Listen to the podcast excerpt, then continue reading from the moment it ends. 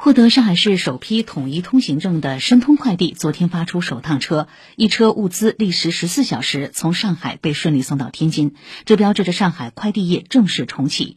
多家快递公司都在积极推动复工复产步伐，中通快递着力做好网点复工赋能保障，韵达、圆通快递都成立了保通保畅专项工作组。